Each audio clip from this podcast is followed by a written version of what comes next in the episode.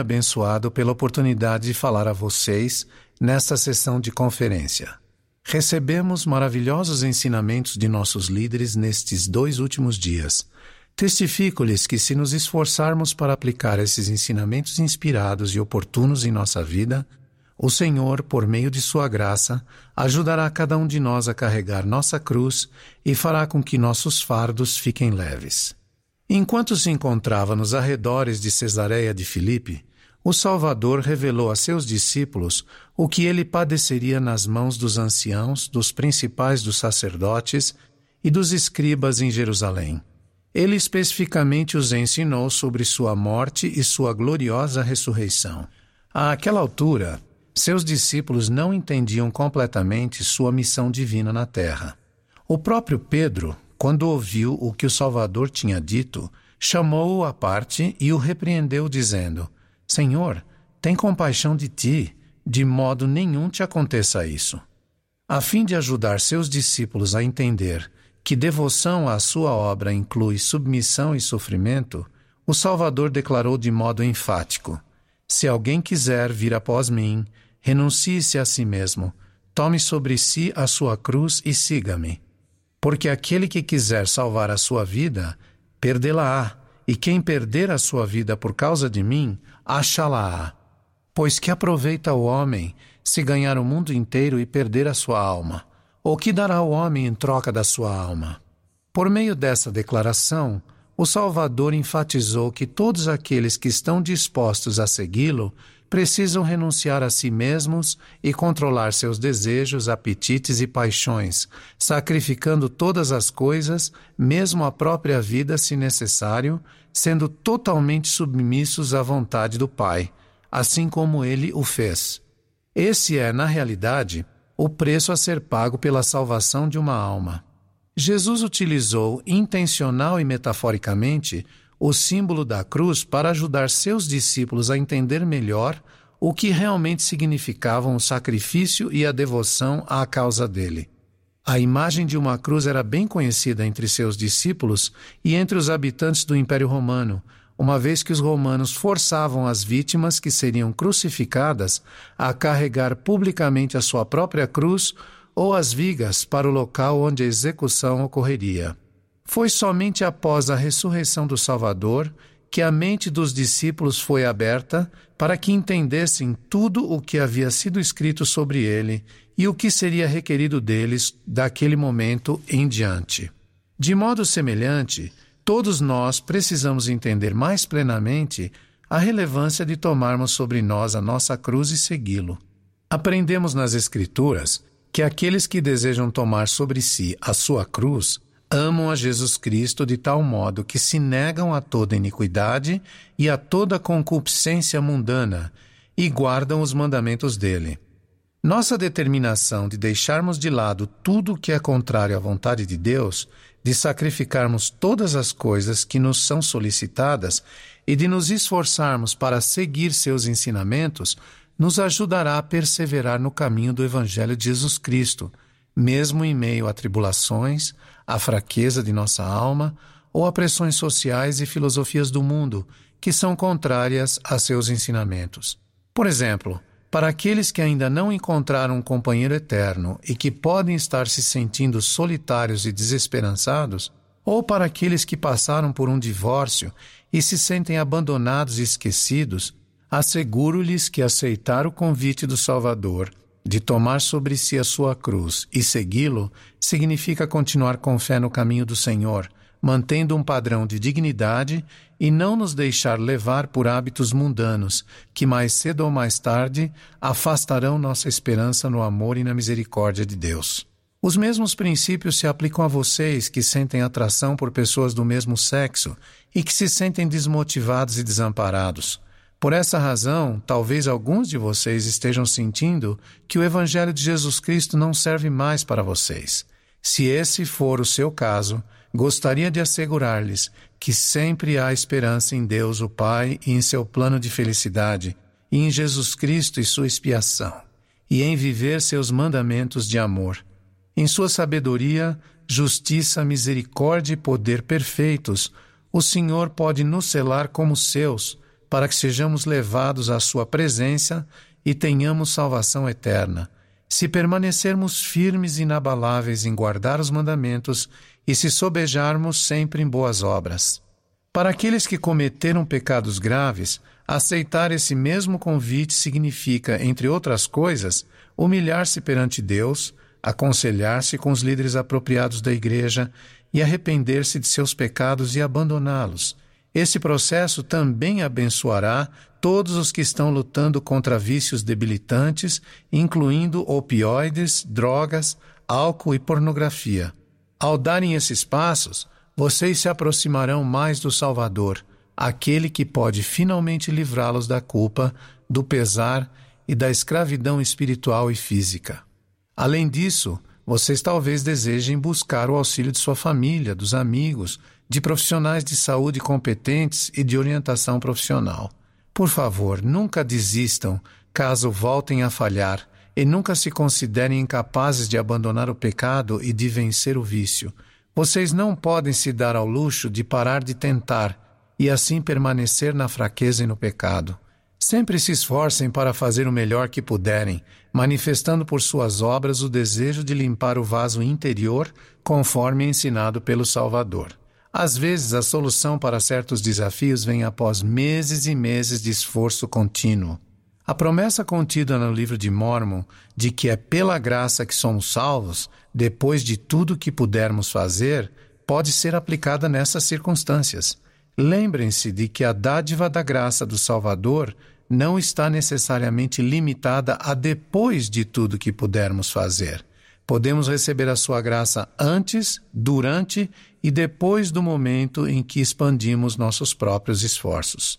Testifico que, ao nos esforçarmos continuamente para vencer nossos desafios, Deus nos abençoará com o dom da fé para sermos curados e com o dom de operar milagres. Ele fará o que não somos capazes de fazer por nós mesmos. Além disso, para aqueles que se sentem amargurados, irritados, ofendidos ou acorrentados a pesares por algo que sentem ser injusto, Tomar a sua cruz e seguir o Salvador significa se esforçar para deixar de lado esses sentimentos e se voltar para o Salvador, de modo que ele os liberte desse estado de espírito e os ajude a encontrar paz. Infelizmente, se nos apegamos a esses sentimentos e emoções negativos, podemos nos encontrar vivendo sem a influência do Espírito do Senhor em nossa vida. Não podemos nos arrepender por outras pessoas, mas podemos perdoá-las, recusando-nos a sermos reféns daqueles que nos prejudicaram. As Escrituras nos ensinam que há uma maneira de nos livrar dessas situações, convidando nosso Salvador a nos ajudar a substituir nosso coração de pedra por um novo coração.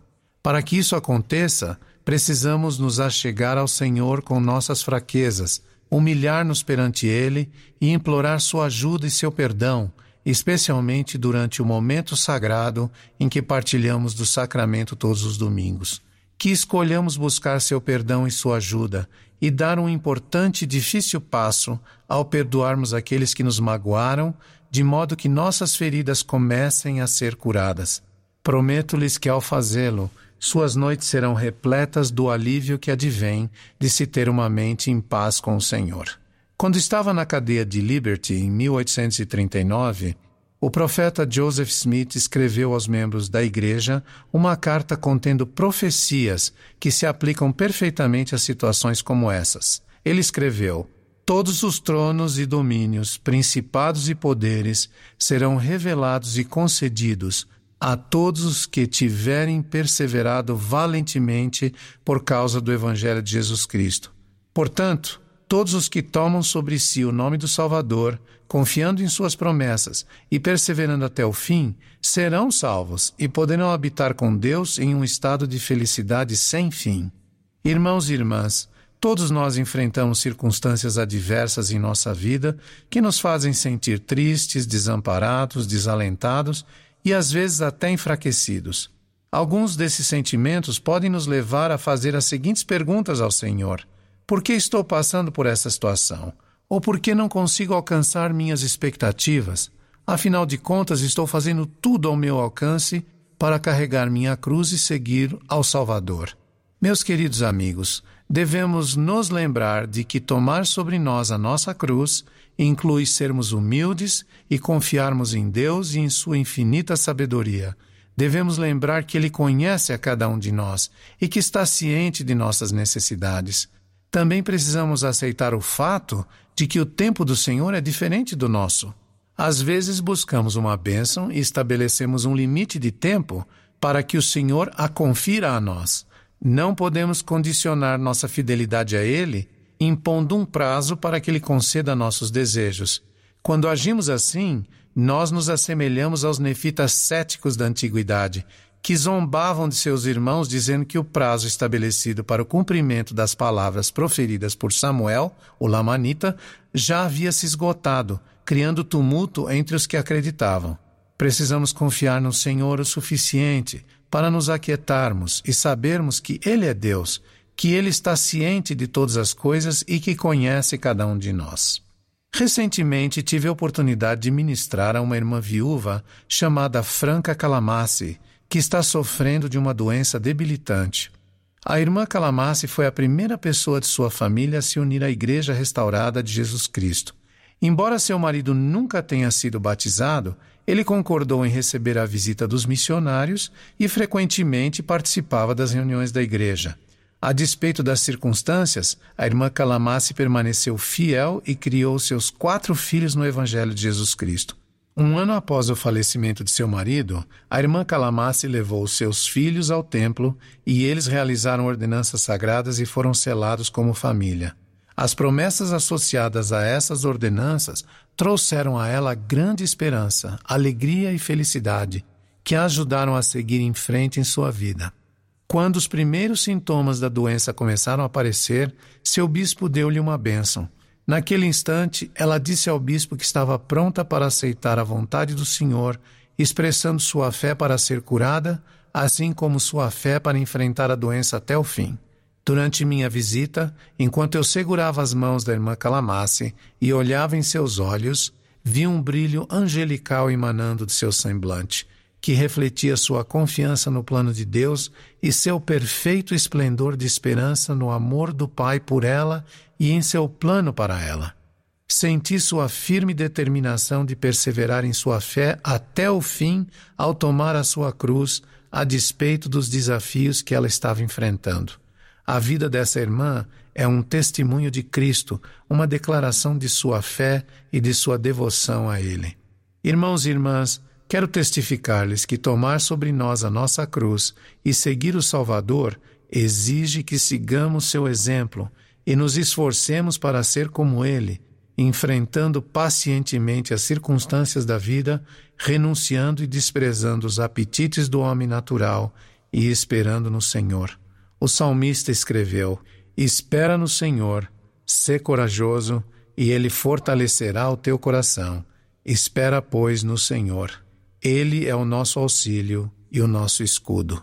Testifico-lhes que, ao seguirmos os passos de nosso Mestre e esperarmos nele, que é quem verdadeiramente traz cura à nossa vida, teremos descanso para nossa alma e nossas cargas se tornarão suaves e leves Testifico que Ele pode aliviar nossos fardos, fortalecendo nossos ombros o suficiente para que possamos suportá-los. Presto testemunho dessas coisas no sagrado nome de Jesus Cristo. Amém. The Lord, be of good courage, and he shall strengthen thine heart. Wait, I say, on the Lord. He is our help and our shield. I testify to you that following our Master's footsteps and waiting on Him, who is the ultimate healer of our lives, will provide rest to our souls and make our burdens easy and light. Of these things, I testify in the sacred name of Jesus Christ. Amen.